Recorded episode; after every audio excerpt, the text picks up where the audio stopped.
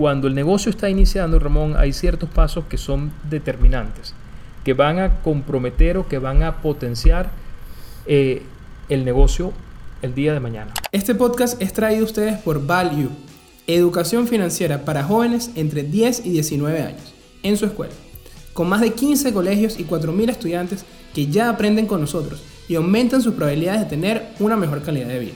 Para conocer más detalles, visita nuestra página web myval-you.com. Y nuestro invitado de esta semana es John Bullon. Él es socio en Befica, Servicios Financieros, es advisor de Cachea, la primera app de compra ahora paga luego de Venezuela, profesor de IESA y cuenta con más de 15 años de experiencia en roles financieros, asesorando a empresas en temas de planificación, impuestos, contabilidad y estrategia. Hola a todos, bienvenidos a un nuevo episodio de Networking de Ideas, donde los buenos conocimientos se conectan. Estamos de vuelta en el IESA, hoy con un invitado muy especial, John Bullon. Gracias de verdad, John, por tu tiempo, por compartir el día de nosotros hoy. Y bueno, bienvenido al programa. Gracias Ramón, encantado de la invitación que hiciera Valju, este, de verdad que felices de, de, poder compartir con ustedes el día de hoy. Gente muy querida, amigos, bueno, este, eh, exalumnos gente de Liesa, así que encantado de estar acá con ustedes. No, nosotros muy contentos porque de verdad que viendo todo lo que has hecho en tu carrera profesional eh, es algo muy admirable y sé que va, va, a ser muy difícil que no aprendamos algo hoy escuchándote, así que... bueno, siempre es un reto, ¿no? El conocimiento está constantemente en evolución y siempre hay que estar abierto a eso y, y, y, y bueno, es clave, ¿no? Tener esa disposición siempre para escuchar, para aprender otros puntos de vista, ¿no? Es así, bueno, dicen que conocimiento es poder, pero si no lo usamos, si no lo ponemos en práctica. Sin duda alguna, sin duda alguna. Tienes que, eh, a ver, el, el, hecho de simplemente tener conocimiento no te garantiza el éxito, ¿no? Es, bueno, conozco y cómo utilizo ese conocimiento, ¿no? Eh, leía recientemente, bueno, eh, cuando se habla de la suerte, ¿no? ¿Qué es suerte? La suerte es cuando coinciden la, el conocimiento y la oportunidad. Totalmente. Es justamente en ese punto, ¿no? Entonces, se trata de, ciertamente, hay que tener conocimiento y también hay que estar capacitado para saber cómo utilizo ese conocimiento. No, 100%. Aún más cuando nos referimos al mundo de los negocios, ¿no? Sí, y inclusive esa parte que tú decías de la suerte deja mucho a, a, la parte de la envidia, ¿no? Cuando alguien de repente está en otra posición y siente que esa persona no trabajó tanto como yo, desde mi punto de vista, sí. ¿no? Que probablemente sea limitado, ¿no? Cuando me comparo con la competencia, digo, no, bueno, pero mi producto es mejor, porque no está teniendo tanto éxito? O ese producto es chimbo y mira todo el éxito que tiene. Eh, es algo que, que, que, hay que trabajar, que es el tema justamente de cuando la suerte y la oportunidad. O sea, hay que tener cuidado con el tema de, y eso creo que lo vamos a hablar el día de hoy, de, sí. de cómo aumentar esas probabilidades pero al final saber de que no hay resultados absolutos. Totalmente, totalmente. Y en finanzas es muy importante eso que menciona Ramón. En finanzas todo debemos interpretarlo en términos relativos. ¿Y eh, qué queremos decir con esto? Que debe dejarse siempre la posibilidad abierta a que eso sea refutado, a que eso cambie, a que eso admita otros puntos de vista. Eso es un elemento clave. Es decir, eh, financieramente decirte que eh, si te digo, mira, un ingreso de un millón de dólares es algo bueno o malo, okay. únicamente con esa información, Ramón, eh, tú no puedes o no deberías concluir. Bueno, ¿por qué? Porque, de nuevo, vamos a interpretarlo en términos relativos. Bueno, John, un millón eh, de ingresos y mi competidor obtuvo 100 millones de ingresos no es una razón para estar feliz evidentemente. Un millón de ingresos y mis competidores eh, estuvieron por debajo de los 300 mil dólares, por ejemplo, bueno, evidentemente es una razón para celebrarla, ¿no? Entonces, claro. de nuevo, eso es un elemento clave, eh, Ramón, cuando estudiamos finanzas. Todo debemos interpretarlo en términos relativos todo puede ser y nada puede ser al mismo tiempo, ¿no? Sí, es el tema de las perspectivas, ¿no? También. Totalmente, es el tema de la perspectiva, así es. Y requieres algo que tocábamos al inicio, mucha información. Al momento de nosotros tomar una decisión financiera, necesitamos estar informados, no solo eh, eh, basado en, la, en el reporte financiero, en los números que estamos viendo, sino en, es importante considerar el entorno, eh, eh, la industria, eh, la estrategia de la empresa, todo eso forma parte de esa información que debes tener en consideración al momento de tomar decisiones financieras. Es así, y yo hablando de perspectivas, seguramente en tu círculo social y bueno, muchos de tus estudiantes te, te están haciendo preguntas porque Sí. bueno, estamos viviendo últimamente unos cambios volátiles Sí. que pareciera mentira, pero estábamos como que pasando esa fase de que nos estábamos acostumbrando a cierta estabilidad, ¿no? Y Sí. otra vez estamos viendo esas conductas o esos patrones anteriores. Entonces, ¿cómo, eh, ¿cómo has visto el tema del contexto actual en cuanto a oportunidades? Sé que te llegan muchas ideas, Sí. ¿no? De, de repente de, de estudiantes o, bueno, de tus clientes, de que, bueno, tienen esta idea. ¿Cómo, cómo ves las oportunidades, no? Eh, ¿Es un buen momento ahorita para, para atacar cualquier idea? ¿Es un momento más bien para jugar a la defensiva y más bien esperar un momento? ¿Cómo lo ves? Sí, este, fíjate, eh, Ramón, desde mi punto de vista, todo momento trae oportunidades y Ok. trae evidentemente retos, ¿ok? Eh, a mí me encanta repetir una frase de Winston Churchill que es, eh, todo optimista ve una oportunidad en cada calamidad. En cambio, todo pesimista ve una calamidad en toda oportunidad. De nuevo, volvemos a eso, eh, esa perspectiva de cómo debemos interpretar la información en finanzas en términos relativos. Bueno, eh, que para eh, que este entorno tan complejo y retador como es Venezuela muestre o represente oportunidades para algunos, no significa que la va a representar para todos, ¿no? Definitivamente hay negocios, hay eh, empresas, hay sectores, hay industrias donde en este momento operar en Venezuela resulta sumamente complejo y retador. Pero por el contrario, habrá otros tipos de iniciativas, otros tipos de industria, otros tipos de sectores, otros tipos de negocios, donde evidentemente las condiciones actuales representan ciertas oportunidades. ¿ok? Esto sin entrar, Ramón, a, un, a algo que de lo que tanto se habla es si Venezuela se arregló o no. Ok. ¿ok? No, no le Eso es otra discusión a que habrá que tener con un economista para considerar otras variables importantes. Pero en principio que hay oportunidades en este momento distintas a las que había hace tres o cuatro años atrás, es indudable que, sí más. existen. ¿ok?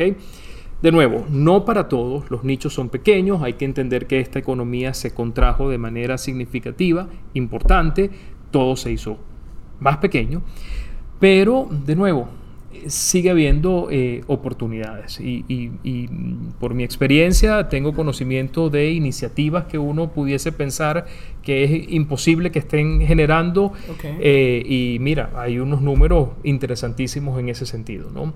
Oye, qué bien. ¿Y te animas a compartir de repente algunos de estos sectores o ideas que, que, Sí. estén haciendo las cosas bien que, bueno, te han sorprendido, ¿no? Sí, sí, a ver, desde la perspectiva financiera, estas iniciativas están mostrando buenos números, sobre todo, Ramón, considerando el nivel de inversión que tienen, ¿ok? Ok. Eh, un factor, eh, eh, o mm, no mencionemos factor, quizás, a ver, ¿cómo podemos definirlo? Eh, bueno, mencionemos factor, un, un factor común que encontramos en todas estas eh, iniciativas es ciertamente para la empresa transnacional o para una gran empresa este momento es retador. Pero cuando hablamos de iniciativas pequeñas en cuanto a eh, estructura de accionistas, en cuanto a número de trabajadores y en cuanto a capital invertido, esas iniciativas, a ese tipo de iniciativas me, me- referí cuando hablaba de, mira, muestran unos números muy interesantes. ¿ok? Eh, si, evidentemente, si pensamos lo que implica para una gran empresa, una empresa que esté estructurada, una empresa con un gobierno corporativo sólido, operar en Venezuela, eso la respuesta ya nos las dieron las transnacionales hace años atrás cuando todas decidieron desconsolidar la operación de Venezuela en primer lugar y posteriormente eh, cerraron operaciones en Venezuela o liquidaron su operación en Venezuela. ¿no? Pero cuando las decisiones este, se toman en, en un número muy pequeño de accionistas, Ok. ¿ok? un número reducido, eso te da más versatilidad para eh, justamente abordar o aprovechar todas esas oportunidades que se presentan en entornos tan complejos como el nuestro. Claro, y ese mercado quedó, quedó sin atender, ¿no? Ese mercado queda sin atender. De nuevo, Eh, si tú me preguntas qué oportunidades hay hoy, mira, hoy por hoy podemos decir que todo está por hacerse realmente, ¿no? Ciertamente hay negocios que son ya maduros, por ejemplo, eh, iniciar un, un, banco en Venezuela en este momento parece que no hace mucho sentido, ¿no? Este, bueno, son eh, sectores sumamente regulados que sin duda alguna es un reto adicional no, y los monstruos que hay a nivel de retail, de farmacia y Sin duda, es correcto, pero por ejemplo, ese, ese, ese, sector que menciona farmacias, nosotros hubiésemos pensado, hay dos o tres farmacias aquí conocidas que son tradicionales, que seguramente todos los venezolanos la conocemos, pero eh, recientemente hay nuevos competidores en el mercado y competidores agresivos. ¿okay? En ese caso particular, Ramón, estamos hablando de inversiones significativas, ¿okay? lo que uno puede percibir no porque conozca el negocio desde adentro, sino básicamente por lo que puedes percibir. Eh, yo tuve la oportunidad este fin de semana de visitar el local de una de esas. Este, y dije, mira, o sea, definitivamente aquí la inversión que hay eh, supera, eh, no sé. Que esa no es la que tiene tiendas más grandes que Walmart. Tiene tiendas muy grandes, así es. Tiene tiendas muy grandes, ¿ok? Tiene tiendas muy grandes. Eh, si mal no recuerdo, hay dos tiendas aquí. Hay una que está ubicada eh, hacia el este de la ciudad, otra hacia el oeste. Yo tuve la posibilidad de visitar una de ellas y, es impresionante la inversión. Pero al mismo tiempo hay otros eh, actores en, esas, en ese sector. Ya no son los tradicionales. Entonces, cuando piensas en los tradicionales, además de los retos propios del entorno, mira, eh, una eh, política, por ejemplo, laboral que sobreprotege a los trabajadores en detrimento del patrono, eh, temas cambiarios, la regulación de precios ciertamente nos han dejado hacer un poco en ese sentido. Pero sí, el tema cambiario sigue siendo un reto importante, lo hemos vivido las últimas dos semanas. tema inflacionario también, sin lugar a dudas. Eh, medios de pago, eh, posibilidad, porque ciertamente eh, mucho se ha dicho que Venezuela es uno de los países con mayor nivel o índice de bancarización en la región. Sin embargo, tenemos un sistema bancario que los servicios que está ofreciendo al día de hoy no son los servicios que pudiésemos encontrar en un entorno medianamente normal. Yo creo que eso se subestima, yo, perdón que te interrumpa. El tema de si tú no tienes contacto directo con el cliente al momento del pago, ¿Cómo vas a cobrar? Creo que no se presta demasiada atención al momento de hacer el negocio, ¿no? De, pensar de que, bueno, eso igual yo veo cómo hago, ¿no? Y, pasa justamente lo que tú dices, que transacciones grandes son complicadas todavía de sí. transacciones y operaciones grandes, Ramón, son muy, muy complicadas de, de, de, poner en práctica, de poner en marcha, de ejecutarlas en este entorno eh, venezolano, ¿no? De nuevo, eh, Ramón, ¿hay oportunidades? Me preguntas, ¿hay oportunidades? Definitivamente hay oportunidades. ¿Son pequeñas o grandes? Eso depende de cada una de esas oportunidades, ¿ok? No, hay que estar consciente también de las limitantes de, cada uno, ¿no? Obviamente yo no podría iniciar una inversión como la de las farmacias que, que tú pudiste visitar, ¿no? Claro, sin duda, emprendedor tiene que ver Sin duda alguna, sin duda alguna. Este, a ver, eh, eh cuando nos referimos a un empresario, no necesariamente un empresario eh, tiene que tener una inversión mil millonaria para que sea considerado empresario, ¿no? Eh, tú eh, que tienes una idea de negocios y que tratas de ponerla en marcha con muchos o pocos recursos, también eres un empresario. ¿ok? De hecho, eres un verdadero empresario, porque en nuestra región se habla mucho de los empresarios y el término empresario, a pesar de lo poderoso que es, porque cuando hablamos de un empresario estamos refiriéndonos a esa persona que con su inventiva eh, desarrolló, arriesgó capital para producir, para comercializar, para prestar un servicio que va a satisfacer las necesidades de la sociedad. Eso debería ser un verdadero empresario. Y aquí, desafortunadamente, muchas veces eh, eh, tenemos como empresarios, bueno, personas que no... no la imagen típica del banquero con los millones de dólares. En con los millones de dólares, exactamente, que se hace rico el empresario en detrimento de las condiciones laborales ah, de su equipo. Entonces sí, sí, el empresario es un sujeto ahí oscuro y gris que no, ¿sabes? Entonces hay que resaltar eso. Sobre todo, este Ramón, cualquiera puede ser empresario. Todo depende es de tú, justamente de tus eh, ganas de poner en marcha esa idea que tienes. No necesariamente tiene que traducirse en comprar y vender un producto, puede ser una prestación de servicio. Por ejemplo, hablemos del mismo caso de Value. Eh, se determinó que había una necesidad que no estaba cubierta y es, mira, la educación financiera a nivel medio. Eso, evidentemente, en el IESA nunca hablamos, mira, nos preocupamos por los muchachos de bachillerato en cuanto a finanzas. Sí, es necesario. Y hay unos estudios bien interesantes. CAF hizo una investigación, la OCDE también ha hecho investigaciones sobre la importancia de la educación financiera a nivel medio. Pero bueno, justamente eh, eh, nada, habría que citar a Adam Smith cuando decía cada uno buscando su propio, eh, es decir, no es la benevolencia del panadero ni del carnicero lo que lleva el pan a la mesa, no, es cada uno en la búsqueda de su propio beneficio. Claro. ¿Ok? Y eso es clave. ¿El entorno es favorable para que estas iniciativas florezcan?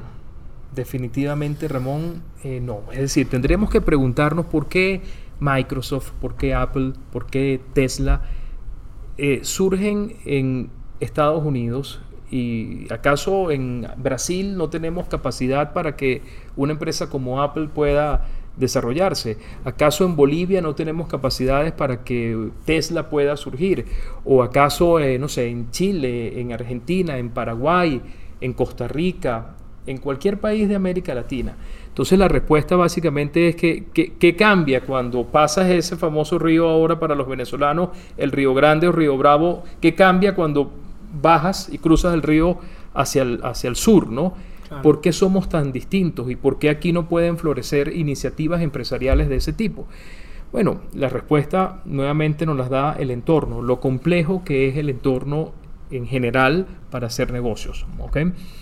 Y sin duda alguna, esto nos lleva muchas veces, Ramón, a pensar, bueno, como emprendedor, eh, cuando tú le hablas a un emprendedor de todas las eh, obligaciones eh, que tiene que cumplir, ¿ok? De, de todos los permisos, los trámites que debe hacer para poder regularizar su actividad, dice, bueno, es que o me dedico al negocio o me dedico a cumplir con las obligaciones, ¿no?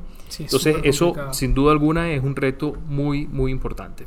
No, me quedo con, con el tema de la mentalidad porque bueno, es complicado, sabemos que el entorno no nos favorece, sí. pero creo que no por, eso, no por eso hay que desistirle. Por eso tú resaltabas el tema del, del, optimismo. Sin duda alguna, sin duda alguna. A pesar del entorno, y esto es lo que se debe resaltar desde mi punto, Ramón, como a pesar del entorno aquí florecen iniciativas muy interesantes no solo en Venezuela, podemos hablar de toda la región. Si, si pensamos solo en Venezuela, podemos ver lo que está ocurriendo últimamente. Y John, disculpa que, eh, que, te interrumpa nuevamente, pero no pensar que porque el entorno es mejor y es, es, lo difícil los negocios, mi idea va a favorecer, o sea, va, va a ser exitosa. En Estados Unidos estamos hablando que el, el, entorno es muy bueno, ahí tengo acceso a capital, pero se habla de que de cada 10 empresas, 7 van a la quiebra en menos de 3 años. Entonces, Correcto. no me garantiza de que porque yo emprenda una idea en un país o no, vaya a tener más éxito. Sin duda voy a tener, voy a tener que hacer mi análisis de oportunidades y fortalezas y seguramente voy a tener facilidades, pero no es que el éxito ya está sobre la mesa. No, no, no, de ninguna manera, de ninguna manera, Ramón, y ese, ese punto es, es muy importante. Es decir, es claro que es, es mayor el porcentaje de empresas o de iniciativas que fracasan de las que aciertan. Claro. ¿Ok? Y ese eh, punto es muy importante también tenerlo eh, presente para, eh, eh, para todos los emprendedores. ¿okay? Eh, de nuevo, Churchill nos decía, mira, el, el, éxito consiste en ir de fracaso en fracaso sin desanimarse. Y de eso se trata. El hecho de que una idea de negocio no pudiste materializarla por la razón que fuere, no significa esto que bueno, ya yo soy un fracaso como emprendedor, yo no tengo éxito, yo voy a dedicarme a hacer otra cosa, eh, eh, de ninguna manera. ¿okay? Yo pienso que toda eh, experiencia representa un proceso de aprendizaje y casi que ilimitado. Volvíamos, volvemos perdón, a lo que hablábamos al inicio. ¿Cómo utilizamos la información que tenemos?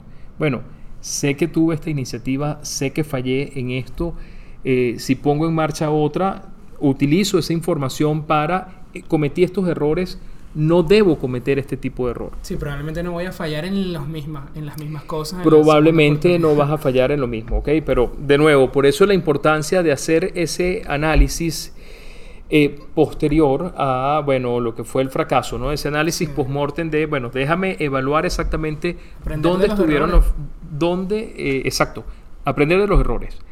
Se aprende eh, muchísimo de los errores, de todo. de- de- De- del de éxito no- casi no se aprende.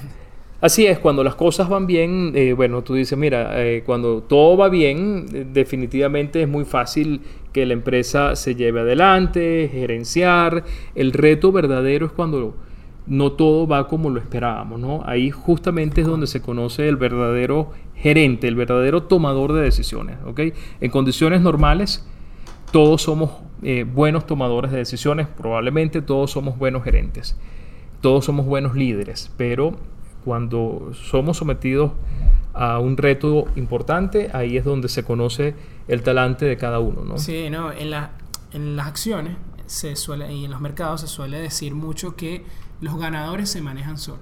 Pero cuando yo tengo Sí. una posición, una inversión que es buena, yo probablemente no tenga que hacer nada ahí. Pero es cuando tengo una inversión mala, cuando tengo que cortar mis pérdidas, cuando tengo que tomar acción sobre algo que mira, me está destruyendo el portafolio o, sin, o me está afectando hasta mi día a día porque estoy pensando en esta inversión, en qué podría pasar. Eh, es- eso es lo que determina realmente el éxito. De, y, y es como ves cómo se separan esos inversionistas fuera de serie. Sí. eh, que tienen unos rendimientos que tú dices, bueno, ¿qué fue lo que hicieron? Bueno, que cuando estaban equivocados, lo asumieron y lo hicieron rápido. Sí, o sea, Así es. Y ese punto que menciona Ramón es importante porque cuando analizamos eh, esos inversionistas que consideramos exitosos, ellos seguramente van a decirte, mira Ramón, es que esto no ha sido siempre una curva que va en todo momento eh, subiendo, ¿no? Esto siempre, esto probablemente haya sido muy volátil. Y volvemos a lo que decíamos anteriormente. Fracaso en fracaso sin desanimarse. No estamos diciendo con esto que, mira, es que tienes que fracasar para lograr sí, alcanzar sí, el no- éxito. No te va ¿no? a funcionar en tu De- primer exactamente. Necesitas tres por lo menos. Tres por lo menos para que eh, definitivamente de hablamos de finanzas y todo lo interpretamos en términos relativos. Pero eh, sí, eh, esas personas que han alcanzado el éxito muchas veces también tuvieron sus momentos de altibajo. ¿ok? Y, Claro. y eso es importante tenerlo presente. Eh, fíjate que ahí resulta eh, sumamente eh, eh, atractivo para los emprendedores, Ramón, hacer lecturas sobre biografías de empresarios. ¿ok? Entender cómo esa gente que hoy es exitosa, cómo logró el éxito. De verdad que sí. ¿Ok? Entonces, de nuevo, eso te va a dar a ti, eh, bueno, los recursos necesarios para eh, cuando tengas un altibajo, eh, simplemente recordar, bueno, es que fulano en tal fecha, con tal empresa le ocurrió esto, eh, se reorganizó y siguió adelante. ¿Ok? Entonces eso es un buen argumento siempre, es, es casi que una lectura eh, obligada. Yo ¿no? creo que en la persona, o sea, para, para aprender, para mí, eh, esa es la, personalmente es lo, lo mejor, de, de ver quiénes son las personas de éxito en lo que yo quiero. Así Si- es. Por lo menos yo eh, hago mucho trade de acciones, entonces buscar quiénes son las personas que han tenido éxito con esto y ver cuáles son, o sea, qué es lo que ellos miran, cuáles son los indicadores que ellos utilizan, esos momentos de estrés, mira, y te das cuenta tal cual, nunca empezaron arriba, empezaron de abajo, hubo momentos que perdieron todo, se recuperaron. Entonces, pero hace poco también leí el de el, el memoir de, de, de Phil Knight, el, el- Sí. el fundador de, de Nike, no sé si lo, lo pudiste leer. He escuchado, he, he visto algunas referencias al libro completo, pero que es extraordinario. Es ¿no? muy bueno, se Sí. llama Shoe Dog, porque combina el storytelling, o sea, porque a veces pensamos, no, una biografía, ay, qué aburrido, ¿no? Mira, nació en 1920, Claro. 1928. Cambió el juego porque lo, te, te cuenta la historia como si fuera un cuento. También ciertas partes obviamente se ve que se exageran un poco, ¿no? Para hacerlo más atractivo. Pero al medida que él va contando la historia, haciendo esas reflexiones, ¿no? En el momento, no, no todavía pensando ya en el éxito que tuvo, no, no yendo hacia atrás, ¿no? Mira, me pasó esto hoy, ¿cómo reaccionó hoy sin ser Phil Knight, el, el, fund- el, el CEO de una empresa de billones de dólares, ¿no? Sino el, el- muchachito de 26 años que está en Japón buscando proveedores para, para traer zapatos a Estados Así Unidos. es. O sea, entonces te dando cuenta de esa evolución mental que tiene el personaje y que nos pasa a todos, ¿no? De esa, esa Totalmente, evolución. totalmente. Es clave eso que tú mencionabas, Ramón, los referentes. Y algo muy importante, eh, si hoy analizamos cuáles son las principales empresas que conforman, no sé, el Standard Poor's, probablemente, y nos vamos 30 años hacia atrás, probablemente ninguna de esas empresas o algunas eran unas pequeñas iniciativas, otras ni siquiera existían, ¿no? Lo cual significa, este, Ramón, que las oportunidades no vienen de la misma manera para cada uno, que muchas veces nosotros tenemos a partir de ciertas oportunidades, eso tratar de ir transformándolo en oportunidades eh, importantes, que son las que definitivamente van a cambiar la historia empresarial, la historia eh, de las finanzas muchas veces. Entonces, eh, eh, a ver, recientemente veía, no recuerdo de quién era la cita, no, sé si lo vi en la prensa o, hacía en referencia en un programa, algo como que, mira, ya no va a surgir otro nuevo Facebook, ya no va a, surgir otro nuevo Apple, ya, ok, pero de nuevo, habrá algo por hacerse. Claro que sí, eso mismo le dijeron a Edison hace cientos de años. Sin duda alguna, cuando, probó una y otra vez con la bombilla, ¿no? y cuando ya tenían la empresa estaban, eran centralizando las patentes. Ok. Ya tenían algo así como 300 patentes. Eh, y decían como, venía alguien nuevo y decía, no, pero es que ya está todo hecho. Ya está todo hecho. No, hay, nada, no hay, nada, que hacer, ¿no? ¿Para qué vas a hacer en la gestión de la patente esto? Ya, ya todo lo que se tenía que hacer, seis. Sí. mira, Totalmente. No se ha hecho nada, Y yo estoy seguro que en un par de años va, va a ser así. Totalmente. Y ese tema es importante que, que menciona Ramón, las patentes, porque a los emprendedores eh, eso no debe resultar ajeno. Ciertamente cuando estás iniciando el negocio y la idea y estás haciendo las pruebas iniciales, tú dices, bueno, eh, ¿podré yo registrar una patente? Eso lo veo como que algo muy, no sé, inalcanzable, algo lejano. Pero, de nuevo, llega a cierto punto en el emprendimiento que ya necesitas asesoría profesional. ¿Ok? Necesitas rodearte de asesores financieros, asesores contables, asesores fiscales, asesores legales que justamente te van a hacer recomendaciones y te van a decir, mira, Ramón, esa idea que tú tienes es extraordinaria, podemos patentarla. O esto que desarrollaste, vamos a hacer, a, crear una patente sobre esto, ¿no? Y dependiendo la perspectiva y los recursos que tengas disponibles, eso puede ser, bueno, o déjame patentarlo en Venezuela, o déjame patentarlo en otro país, déjame patentarlo en otro mercado. De nuevo, eh, todo depende de los, eh, la visión, la perspectiva que tengas, pero es necesario, va a llegar un punto en esa iniciativa que se eh, requerirá eh, apoyo externo de profesionales capacitados, ¿ok? Y eso puede ser clave en algún momento determinado para que el negocio definitivamente dé el salto. hacer esa selección correcta de, de, qué asesores buscar, ¿no? Porque puede ser complicado y, también no tener la persona correcta sí. asesorándome es costoso. Totalmente, totalmente. Es decir, tener un mal asesor es, es, más costoso que tener un buen asesor, ¿ok? Eh, definitivamente en términos de los honorarios que estás pagando, ¿no? Porque tú dices, bueno, mira John, este, un asesor me puede cobrar, no sé, 10 dólares la hora, pero consigo otro que me cobra un dólar la hora. Déjame irme con ese que me cobra un dólar y el de 10 eh, es imposible pagarlo en este momento. Definitivamente, eh, eh, cuando el negocio está iniciando, Ramón, hay ciertos pasos que son determinantes, que van a comprometer o que van a potenciar el negocio el día de mañana. Por eso siempre será recomendable acudir a buenos eh, asesores. Hoy por hoy hay una cantidad de iniciativas acá en, Caracas específicamente. No sé si las hay en otros eh, estados, en otras ciudades de Venezuela, pero en Caracas consigues, eh, no sé, varias iniciativas que apoyan a los emprendedores.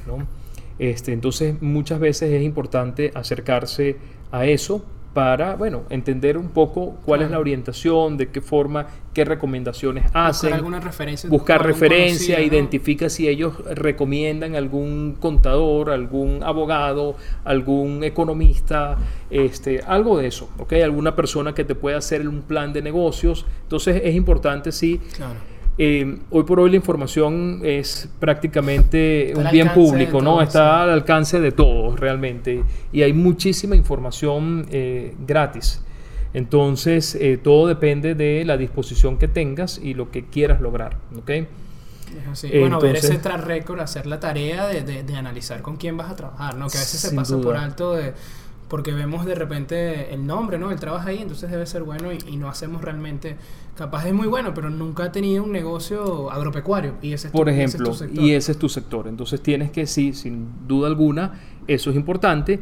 Y para mí también, además de las capacidades del asesor, este Ramón, también para mí es fundamental que eh, generar empatía con ese asesor, ¿okay? porque el asesor es un consultor, el asesor es un consejero, el asesor es eh, con quien te vas a desahogar probablemente, mira, me está pasando esto, ¿cómo hacemos? A mucho tiempo con esa persona. Es correcto. Entonces, si este, no es una persona que te da con la que tienes cierta empatía, definitivamente, mira, vas a tener una relación muy una barrera en esa relación, una relación muy seca y eso no es conveniente para, para al momento de tomar decisiones. Estoy totalmente de acuerdo, John. Y otro aspecto que yo por lo menos en lo personal eh, suelo ver, y les voy a compartir una, una, historia que tuve recientemente, que bueno, estaba en busca de, de, comprar cierto activo. Sí. Entonces, bueno, me asesoré con ciertas personas, con diferentes, busqué referencias, obviamente hice este análisis de ver el, el track record de la persona y obviamente le doy las características ¿no? de, de, del activo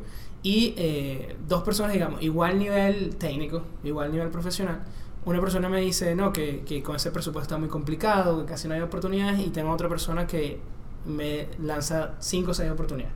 ¿no? Y me dice, bueno, ¿qué tal te parecen estas oportunidades? De forma casi que inmediata. ¿no? Entonces se nota la diferencia en, yo lo llamo el hambre, ¿no? En el hambre de, de, de, tener éxito, en el hambre de ganarse el pan, lo que tú decías. No necesitamos la benevolencia de, que esta persona me quiera ayudar.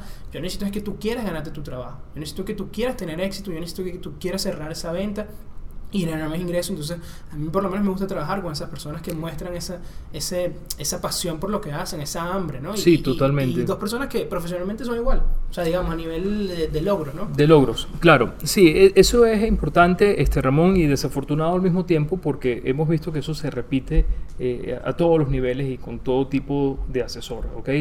Eh, ocurre con los contadores, ocurre con eh, asesores fiscales, ocurre con economistas, ocurre con abogados.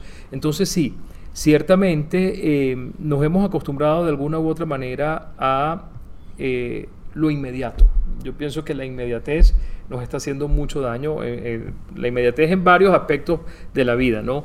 Eh, no sé, cosas como, mira, aprenda finanzas mientras duerma, ¿no? Ese tipo de cosas resulta muy, muy atractivo, ¿no? Y al mismo tiempo, dicho sea de paso, em, quieres ser dueño de tu propio, quieres ser tu propio jefe o quieres alcanzar tu libertad financiera, ¿no? Este tipo de, no sé, personajes abundan en las redes sociales y desafortunadamente eh, mucha gente, acostumbrados a lo inmediato, dice, mira, es que, que, mira, John, no me importa...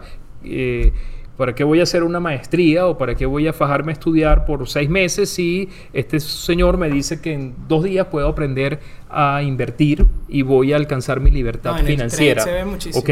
Entonces, eso está ocurriendo y desafortunadamente, este Ramón, los asesores ya hoy por hoy esa, no somos ajenos a este asunto de la inmediatez y nos hemos eh, olvidado o hemos ya desechado la idea de construir relaciones a largo plazo. Entonces, mira, me interesa hacer la transacción, lo que me produzca dinero hoy, mañana, ya veré. Es cierto. Okay, entonces es como, no sé cuál será tu perspectiva con la que inviertes en la bolsa, si piensas o eres más pro análisis técnico o análisis fundamental, pero sin duda alguna se trata de, bueno, eh, a largo plazo eh, los resultados son eh, preferibles a esos resultados que obtienes a corto plazo, pero que no son sostenibles, ¿no? Entonces sí, mucha gente, Ramón, puede sacrificar, eh, puede, no sé, no informar de la mejor manera posible con tal de eh, también cobrar en ese momento, este, o mira, se maneja con mucha, con mucha ligereza, ¿no? Pros y contras. Pros y contras, definitivamente, definitivamente. Desde el punto de vista que la primera persona, que le da, yo decía, ni el mismo nivel, eh, cuando le comentaba las características, decía cosas muy negativas, no, mira, ahorita no hay oportunidades, que si el presupuesto es muy bajo, que si no sé qué, que si esto, excusas, ¿no? Desde mi punto de vista, puede que sea verdad, eh, ella es la experta.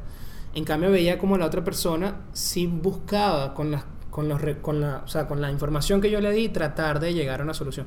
Puede pasar esa, ese downside de que eh, es el interés de, bueno, no te doy la mejor oportunidad, pero gano mi comisión, pero al mismo tiempo también siento que eh, eh, como el inversionista, en este caso yo, es el que va a tomar la decisión, desde mi punto de vista en esta situación lo quería ver más desde el punto de vista de que necesito a alguien que crea que pueda hacer las cosas, necesito a alguien que tenga esa hambre de hacer las cosas y al final, bueno, uno toma la decisión, ¿no? Totalmente. Tomando, eh, tomando en cuenta ese riesgo de que puede ser que te estén dando algo muy malo, pero al final no te lo están... Totalmente. Nadie la decisión Totalmente. Y de nuevo, sobre la base de lo que tú mencionas, Ramón, eh, es esa perspectiva de corto plazo. ¿Ok? Eh, no sé, seguramente en algún punto Mark Zuckerberg tuvo que buscar algunos asesores, ¿ok? Y probablemente él tendrá en este momento asesores que estuvieron con él desde el inicio. ¿ok?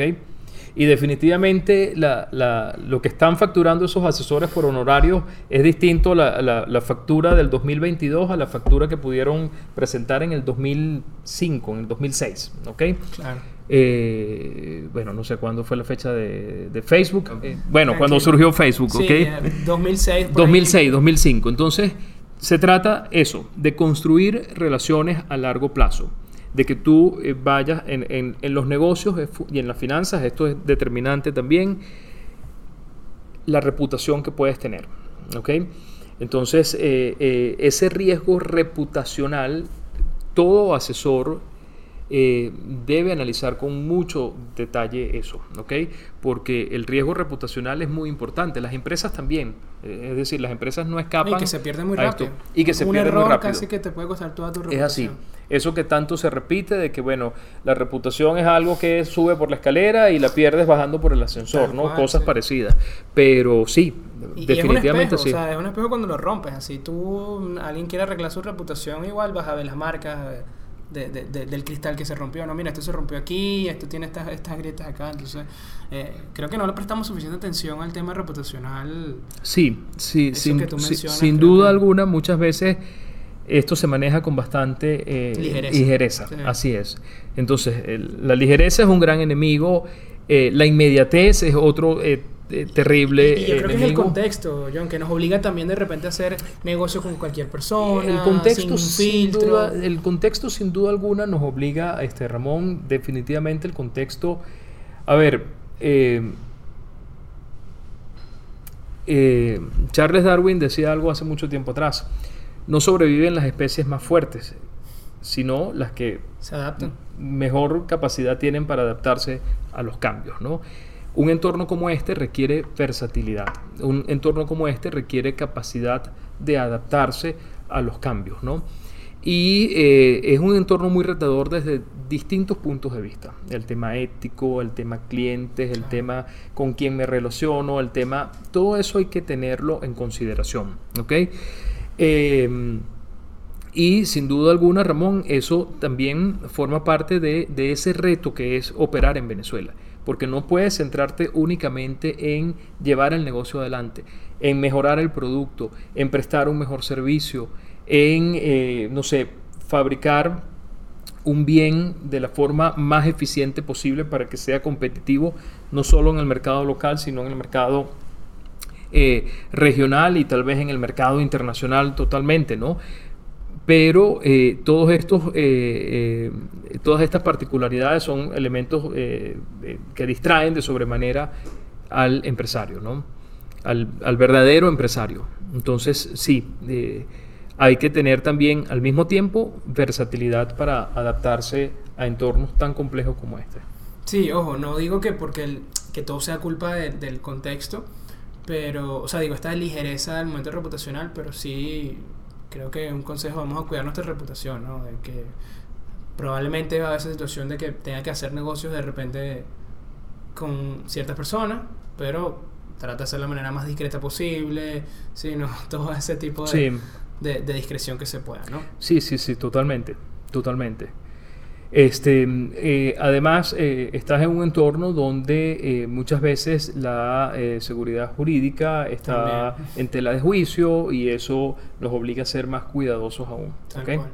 Y yo, viendo esas experiencias que has tenido, bueno, ¿cuántos negocios has analizado? Eh, no, bueno, sin duda, Ramón, han sido eh, muchos eh, de distintas industrias, distintos sectores, negocios bien estructurados, negocios con estructuras débiles. Negocios de papá y mamá también. Negocios familiares, sin duda alguna, negocios que son... sumamente regulados como puede ser banca o seguros a negocios que tienen muy poca regulación, ¿no? Entonces sí.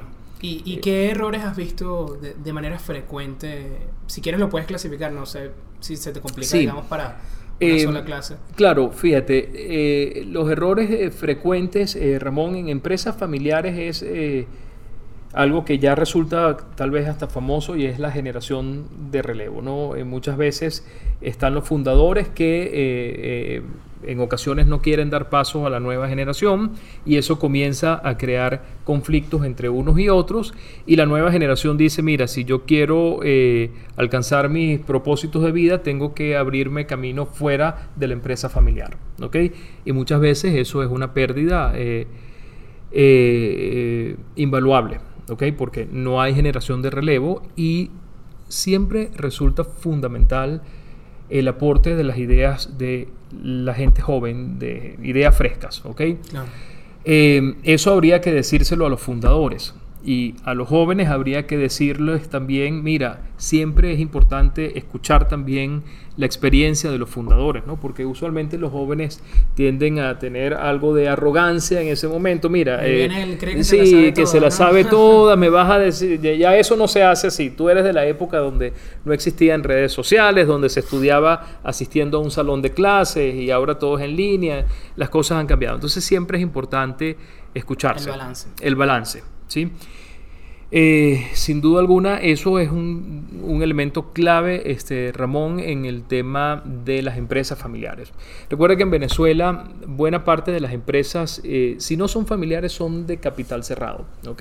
Y que una empresa sea de capital cerrado, y por empresa de capital cerrado me refiero a esa empresa que sus instrumentos financieros, es decir, sus acciones y su deuda, no cotizan en mercados financieros. Eh, podríamos decir más del 95% de las iniciativas empresariales en Venezuela son de capital cerrado. Ciertamente vemos que ha habido un auge en eh, los últimos años con los mercados financieros locales. Hoy por hoy tenemos eh, cuatro bolsas de valores. Tenemos la Bolsa de Valores de Caracas, la Bolsa Pública Bicentenaria, la Bolsa Descentralizada y el Volpreaven y hay nuevas empresas que han salido, pero en general las empresas son de capital cerrado. Y muchas veces cuando la empresa es de capital cerrado, entonces eh, se puede manejar con más flexibilidad. Y una recomendación importante este, en este sentido, Ramón, es que usualmente al ser empresas de capital cerrado, los dueños forman parte activa de esa empresa. Y tiende a incurrirse en la pésima decisión de confundir la caja de la empresa con la caja personal. Entonces tú sueles eh, encontrar en la empresa pagos del colegio de los hijos, pagos de la reparación del, del carro de eh, uno de los dueños, eh, pagos o transacciones de ese tipo, que definitivamente ese tipo de transacciones restan valor a la empresa porque estás comprometiendo su flujo de caja en lugar de utilizar ese flujo de caja para invertirlo o bien en capital de trabajo o invertirlo en CAPEX, lo estás destinando a otros conceptos que no van a agregar valor. No van a agregar valor en principio, ¿no? Porque después el dueño te puede decir, mira, si yo no tengo el colegio pago de mis hijos, esto me, me, crea perturbaciones y no puedo trabajar. Pero todo se interpreta en términos en términos relativos. Al mismo tiempo, eso representa, Ramón, un riesgo fiscal importante. No, no hemos dicho, eh, a ver, la presión fiscal que hay en Venezuela es significativa y cualquier iniciativa empresarial trae consigo una cantidad importante de cumplimiento tributario a todos los niveles, a nivel del poder ejecutivo, eh, a nivel del poder estatal, a nivel del poder municipal. ¿okay? Eh, hay que tener claro que cuando tú piensas en abrir un negocio en cualquier municipio, Teóricamente el primer trámite que debes hacer es ir a la alcaldía y solicitar una licencia de actividades económicas, ¿no? y ahí puede comenzar una ensarta de requisitos y recaudos y obligaciones que tienes que cumplir. Pero, de nuevo, que muchas veces son costosas. Y John, como hemos hablado todo el episodio relativo, viendo otros mercados, ¿qué tan costoso tenemos la situación ahorita? O sea, definitivamente, este Ramón, en Venezuela, mientras se publicó este eh, índice que se llamó el Doing Business, Venezuela ocupó el último lugar hasta la publicación final O sea, que se hizo. costoso. En cuanto, no más costoso, en cuanto al país más complicado para hacer negocios en América Latina, ¿ok? Y ese complicado para hacer negocios en América Latina implica, Ramón, todo este tipo de eh, requisitos que debes cumplir o preguntas tan sencillas como, eh, Ramón, ¿en cuánto tiempo se puede abrir una compañía en Venezuela? Eh, eso lo puedo hacer en una semana. Y si abro la compañía, ¿cuánto tiempo después me puede tomar abrir una cuenta bancaria? Que es algo esencial. Eh, probablemente haya casos, Ramón, que están tres o cuatro meses tratando de hacer estas dos cosas y no lo logran. ¿ok? Y todo esto para posteriormente sacar el producto y probar si el producto eh, Funciona. o no funciona. Imagínate. Ciertamente el empresario arriesga capital, pero las condiciones en las que se arriesga ese capital también inciden en la disposición de eh, quiero eh, aportar o quiero tener estas iniciativas o no quiero tener estas iniciativas. ¿Ok? No, estoy de acuerdo. Y creo que, bueno, no podíamos no de- dejar de hablar de contabilidad y, y, bueno, estos temas fiscales, Sí. que sé que has trabajado mucho en esto. Correcto. Eh, veo que sin duda puede ser una ventaja importante para, lo- para los emprendedores, especialmente los nuevos, ¿no? Tener este conocimiento. Sin duda alguna. Más allá de, la, de una idea de negocio que sea buena, porque ya lo vemos que, pero hay como que esta primera etapa de que ese conocimiento me puede dar una ventaja, ahorrarme unos costos de, de registro, Sin duda. eh, agilizar el proceso. O comenzar simplemente, Ramón, a evaluar cómo va el negocio. Porque en el mundo de los negocios, Ramón, toda decisión tiene un impacto en las finanzas.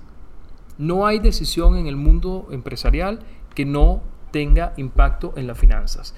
Entonces, en la medida que tú llevas ese registro, en la medida que tú analizas e interpretas esa información, eso te va a dar más claridad al momento de tomar decisiones.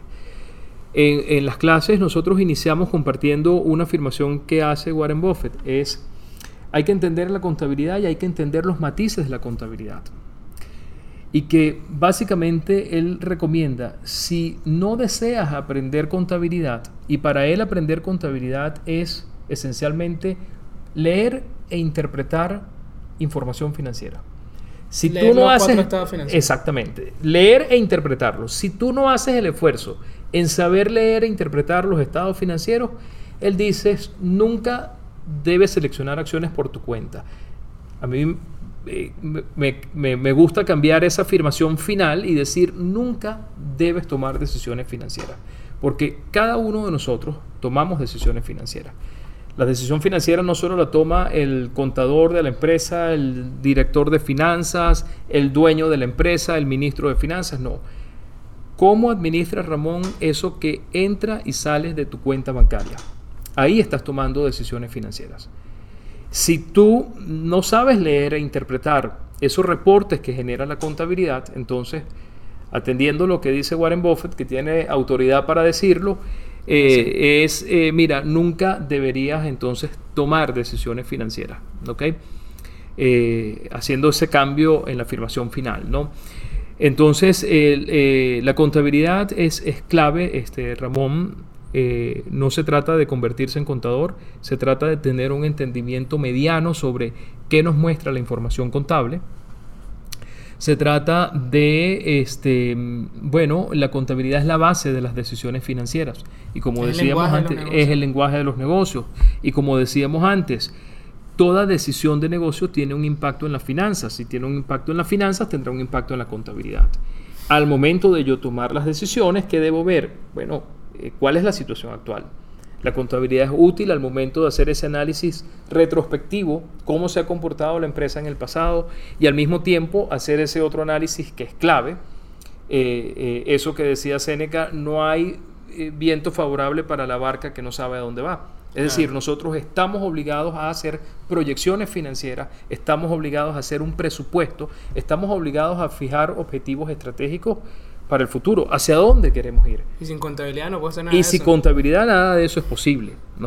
Puede ser un producto extraordinario, pero luego nos enfrentamos y qué pasa si ese producto no es viable financieramente. O destruí el producto, destruí la iniciativa básicamente porque no tuve la capacidad de manejar las finanzas del negocio. Es así. ¿ok? Entonces se hace determinante. Esto no significa, Ramón, que, bueno, voy a aprender contabilidad para llevar la Claro. contabilidad No, no a mi es que el negocio. CEO no, no. tiene que ser De ninguna manera. Es que sepas leer e interpretar esa información financiera. De eso se trata. ¿Y algún consejo, John, para las personas que no, bueno, no, no son contadores y, y este- quisieran aprender de manera un poco más rápida a lo que les dirías? Porque por lo menos yo vengo de la parte de ingeniería y Sí. me costó muchísimo. Ok, bueno, sí, por supuesto que sí, Ramón. En primer lugar, si son muy jóvenes, que se inscriban en Value, ¿no? Y si son ya eh, medianos, que se inscriban en el IESA en cualquiera de los cursos, no. En general, Ramón, eh, nada, tratar de documentarse tanto como sea posible. Es decir, nunca antes ha habido tanta información disponible gratis Claro. eh, y que básicamente, Ramón, depende de la voluntad que tengas para, mira, yo deseo aprender contabilidad. Seguramente en Internet vas a conseguir un sinnúmero de información. ¿Ok? Cada día hay que eh, informarse.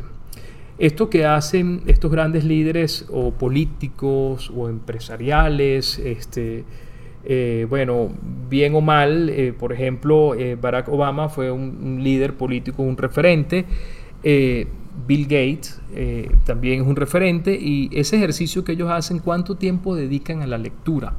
Por ejemplo, Muchísimo. muchísimo tiempo. Sí, el mismo. Buffett también dice El mismo Warren Buffett, es correcto. ¿ok? Entonces es importante documentarse tanto como sea posible. Sí. ¿ok? Bueno, creo que es importante también eso, eso que tú decías de, de tener claro el objetivo. O sea, porque de repente puede ser difícil estudiar contabilidad pensando que vas a ser un contador. ¿no? Correcto. Poniendo ese limitante de que, mira, yo lo que necesito es interpretar estos estados financieros. Creo que se pone un techo importante y, y- y se limita, ¿no? Es como cuando de repente vamos a, a- a- a limpiar una casa y decimos, bueno, pero si empiezo por el cuarto, como que ya lo tengo y tengo más motivación de hacerlo porque es menos. ¿no? Sí. Entonces, poner ese techo, o sea, no es que me voy a poner ese contador, no es que me tengo que aprender las normas Contables, sí, sí, no, sí, ni las. NIF ni nada parecido, correcto. Es para qué utilizo yo esa información que muestran los estados financieros.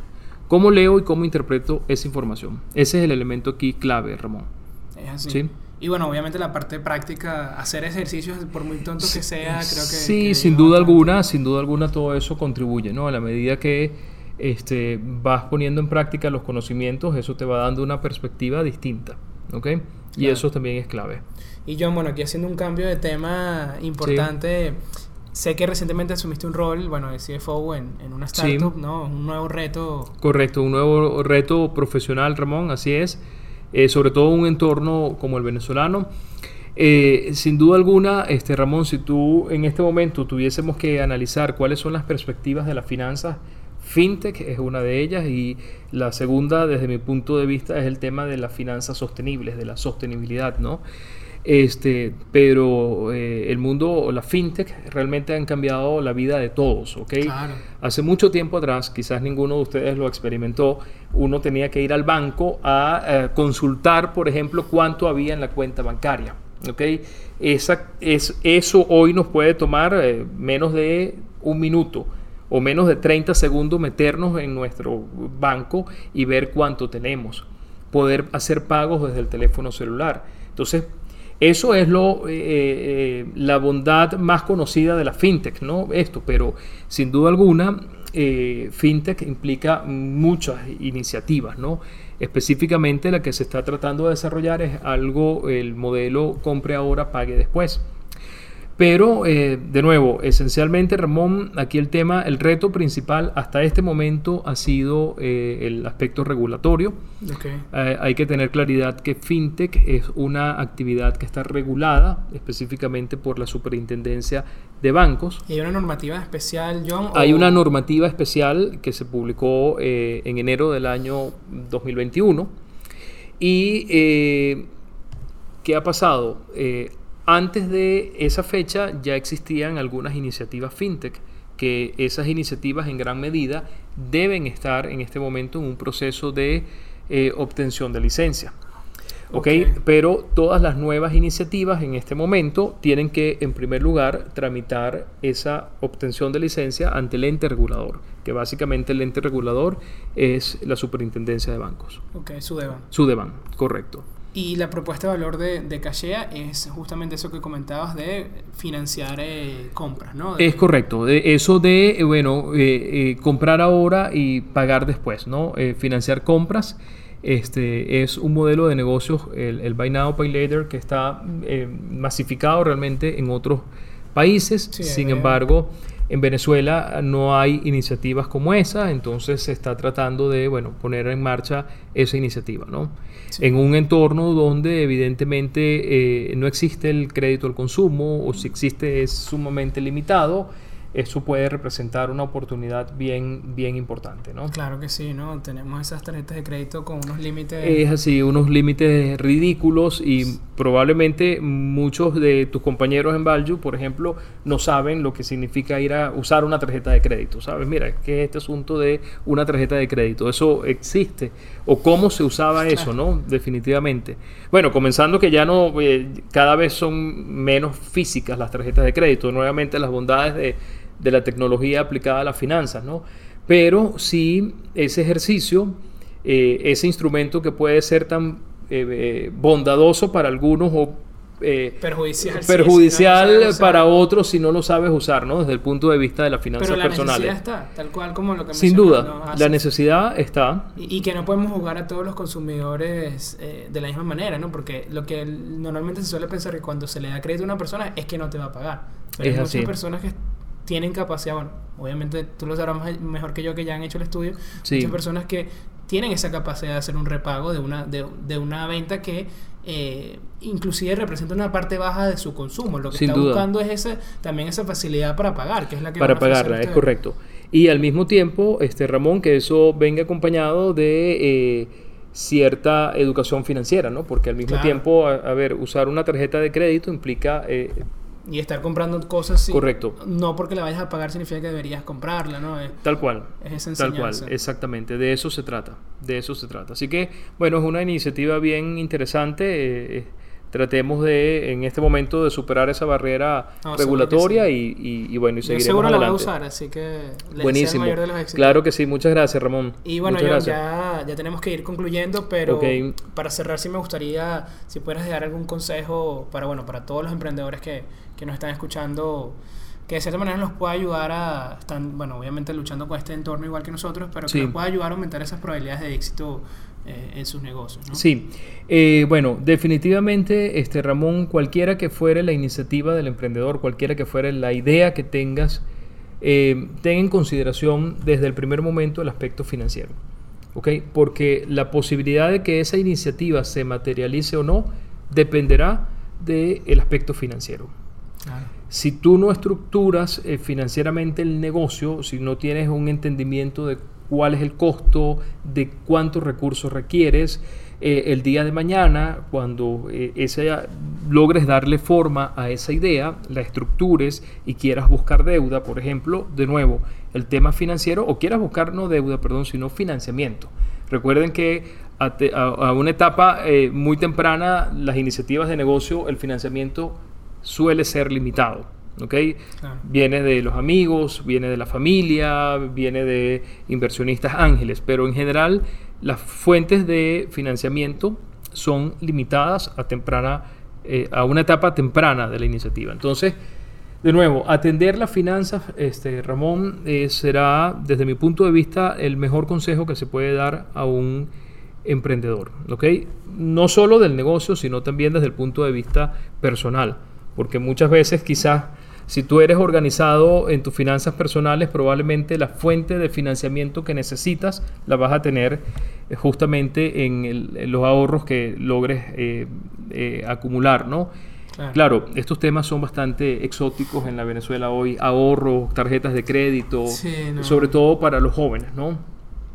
No, pero sin duda el tema financiero es, Sí. es, es la sangre del... del- del- El tema financiero es fundamental. Entonces mi recomendación es, en todo momento, el tema financiero, eh, en primer lugar, eh, los aspectos fiscales y tributarios, porque eso también implica, este, Ramón, eh, bueno, eh, Va, va unido, va unido. va unido exactamente y tratar de ser eficiente en esas eh, estructuras de los impuestos, ¿ok? Eso es un punto clave también para que el negocio llegue, eh, tenga éxito. Claro, y ya te pone también, te separa del resto. Que no suele, o sea, el común denominador suele, lo que tú mencionabas, pasar a, bueno, ¿cómo mejoramos esta idea? Y no Sin el- duda alguno. todo lo que necesito para que, bueno, formalizar mi negocio. Es correcto. eh, protegerme, o sea, mantener mayor capital inclusive, porque soy más eficiente con el tema de los impuestos, soy más eficiente con los recursos. Correcto. Sí, porque tú dices, bueno, si no formalizas, a ver, lo que decíamos en algún momento, Ramón, todo se interpreta en términos relativos. Es posible una persona que te diga, mira, John, es que yo no quiero que este negocio crezca. Yo lo que quiero es vivir de esto y punto, ¿sabes? Entonces yo no Sí, tengo incentivos en que este negocio formalizarlo o hacer tal o cual cosa. En cambio, hay otras personas que dicen, mira, el límite es el cielo. ¿Ok? Eh, entonces, eh, definitivamente, si tú no formalizas el negocio, es imposible que obtengas, que tengas acceso a nuevas fuentes de financiamiento, que tengas acceso a, por ejemplo, hacer una valoración del negocio, a que tengas un potencial interesado en comprar o invertir en tu negocio. Entonces, la formalización, evidentemente, es un punto eh, también esencial y Según clave de- de- de según escalabilidad. cuál sea la perspectiva de cada uno. Por eso, repetimos, en finanzas todo lo interpretamos en términos relativos, ¿ok? Es así. Y bueno, es momento de pasar al dato de la semana. Y el dato de la semana es, ¿sabías que en las pymes, las pequeñas y medianas empresas, aproximadamente una de cada 12 cierran cada año, donde se ha determinado que la principal causa está asociada a problemas con el flujo de caja? Bueno, John, de verdad que como dije al inicio, muchas gracias. Ha sido un placer enorme para nosotros estar aquí en el IESA y compartir contigo. Te había dicho que era nada más 30 minutos y bueno, nos extendimos. No, nos extendimos, pero no, encantado Ramón de tenerlos por acá, eh, de que nos hayan visitado. Las puertas de IESA siempre estarán abiertas pa- para ustedes y bueno, de nuevo, que nos hayamos extendido, no sé cómo interpretarlo, si como en finanzas o que en términos relativos o, o- o que la conversación fluyó bastante bien, ¿no? No, es eso. ¿Y dónde las personas se pueden conectar contigo también si quieren hacer consultas? Sí, eh, con total disposición, este, Ramón, me encanta eh, este asunto, atender. Bueno, en el IESA me pueden ubicar y a través del correo electrónico del IESA. Este, se va a mostrar ahí el john.bollon.iesa.edu.be. Genial. A través de ese medio, este, con total libertad y todo gusto, pueden contactarme, ¿ok? Buenísimo. Ya lo tienen. Eso fue todo por el episodio del día de hoy. Networking de Ideas, donde los buenos conocimientos se conectan. No olviden, si están viendo desde YouTube, darle like a este video, suscríbanse al canal. Nos ayuda muchísimo a seguir trayendo este tipo de contenidos, a seguir creciendo el canal y seguir llevando conocimientos a toda la comunidad. Eh, también tienen nuestras redes sociales, arroba Instagram, Networking de Ideas. Tienen toda la info sobre los próximos episodios que vienen, próximos invitados. También por ahí pueden escribirnos cualquier tipo de recomendación que quieran hacernos, igual que a mi Twitter, arroba Ramons, Ramón sin N, es el final. Si tienen algún tipo de recomendación, si quieren algún invitado en específico o que hablemos de algún episodio, coméntenos por esas vías. Y bueno, también hacer la pregunta de la semana, que creo que lo habíamos comentado un poco eh, en los episodios anteriores de este tema de negocios, pero vamos a enf- enfocarnos en la fintech, ¿no? ¿Qué eh, oportunidad de fintech creen que es necesaria ahorita en Venezuela? ¿no? Respondan, pueden responder también por YouTube y la página web www.myval-u.com. Networking de ideas, donde los buenos conocimientos se conectan. Nos escuchamos la próxima semana. Chao. Gracias, John. Con todo gusto, Ramón. Encantado de tenerlos por acá.